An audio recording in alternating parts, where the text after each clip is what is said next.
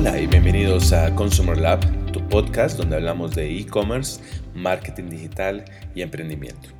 En el día de hoy vamos a hablar sobre las empresas, por qué no innovan las empresas. Es una reflexión que eh, estamos realizando con mucha frecuencia, eh, en especial en, nuestras, en las clases que dicto en, en la Universidad del Externado, donde tenemos una materia de emprendimiento digital y reflexionamos con frecuencia por qué las empresas no innovan, cuáles, eh, cuáles son las causas. Hoy quiero hablar de una de ellas. Eh, yo estoy escribiendo con mucha frecuencia sobre la cultura del fracaso, de hecho estamos preparando ya un libro al respecto, nos parece que es el elemento más influyente para que un emprendimiento tenga éxito. Cuando hablamos de emprendimiento, recordemos que no es solamente eh, nos referimos a un negocio pequeño que sacamos en nuestro apartamento, en nuestro garaje. Un emprendimiento puede nacer en una gran empresa, eh, un emprendimiento puede nacer desde una iniciativa social, es decir, hay varios, eh, varias formas, varios tipos de emprendimiento. Entonces no solamente los pequeños negocios que nacen en nuestro, eh, con dos, tres amigos que, que montan una idea de negocio en su apartamento, en su casa, etc.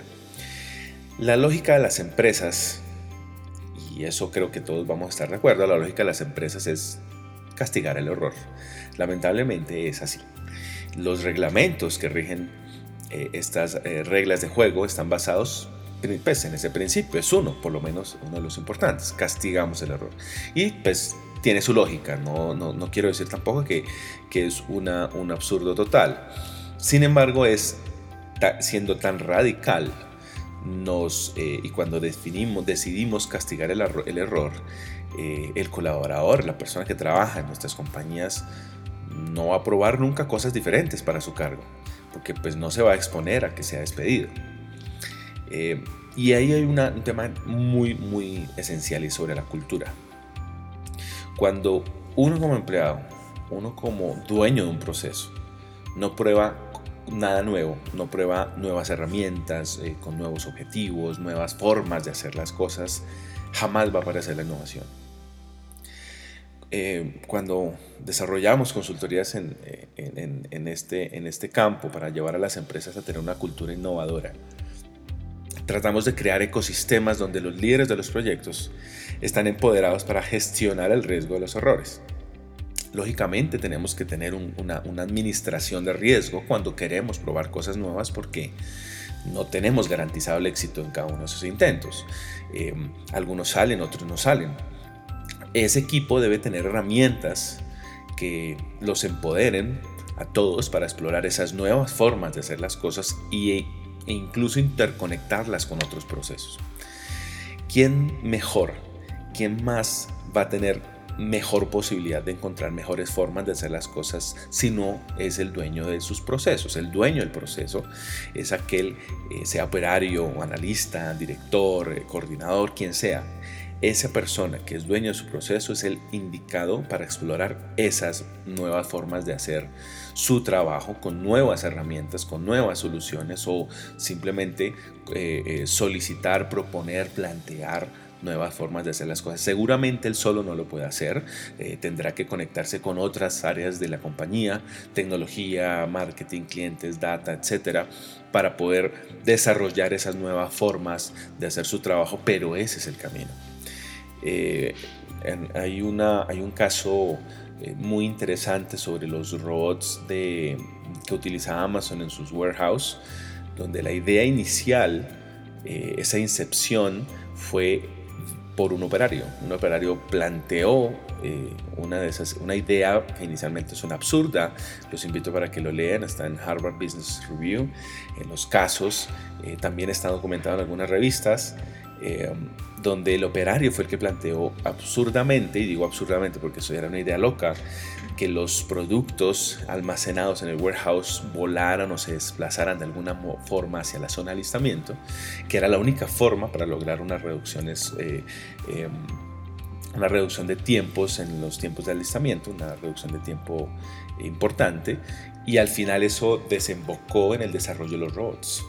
Entonces, eh, eh, la cultura del emprendimiento, la cultura de la innovación, porque son, son, son parte del mismo ecosistema, debe permitirse explorar nuevas formas de hacer el trabajo sin ninguna clase de limitación. Algunas ideas se podrán, otras no se podrán hacer, pero nunca limitarlas en ese sentido y que la gente, todo la compañía de todas las áreas tenga la posibilidad de explorar nuevas formas de hacer su trabajo y que la compañía le ofrezca los mecanismos para administrar los riesgos de esas de probar esas nuevas cosas y los mecanismos para poder desarrollar desarrollarlas. Al final el objetivo más importante es de una marca, si quiere ser una compañía innovadora, es crear cultura alrededor del fracaso. Es decir, no señalarlo como lo peor que puede ocurrir. Si estás explorando nuevas formas de hacer las cosas, te ayudo, tú, yo como eh, compañía, te ayudo a tu proceso para que desarrolles nuevas formas y que explores controlando o administrando mejor el riesgo de lo que pueda suceder. Esa administración de riesgo es, eh, debe estar en cabeza de los líderes de las áreas, líderes de los procesos, de los macroprocesos. Bueno, eso dependerá de la estructura de cada compañía. Espero que les haya gustado el capítulo de hoy. Bueno, eh, los invitamos a que nos visiten en nuestro sitio cesarsanchez.com.co, nuestra agencia Living 36. Eh, venimos trabajando con importantes marcas y compañías de diferentes sectores, ayudándolos en e-commerce, en marketing digital, en desarrollo de soluciones a la medida. Eh, estamos en living36.co donde los son totalmente bienvenidos a solicitar o preguntar por nuestros servicios. Em, estamos en redes sociales, en Instagram en César.digital, en LinkedIn César Digital, estamos en Facebook, en Twitter eh, César RSP. Eh, tenemos todos los meses eventos de libre acceso, charlas sobre estos temas eh, en Bogotá, en, en, diferentes coworking. Los próximos charlas va a ser en WorkZone. Esperan próximamente nuestras redes sociales estaremos comunicando la, o, participando ustedes de la, de la invitación para que asistan al evento también de los eventos que estamos haciendo con la Secretaría de Desarrollo Económico de Bogotá para, em, los empresarios que están afiliados a los programas de la Secretaría. Eh, también vamos a empezar a hacer algunos eventos en vivo, así que muy pendientes. Eh, espero que les haya gustado este capítulo. Nos vemos la próxima semana. Dos capítulos nuevos toda la semana sobre e-commerce, marketing digital, emprendimiento aquí en Consumer Lab. Bueno, feliz día. Muchas gracias. Hasta luego.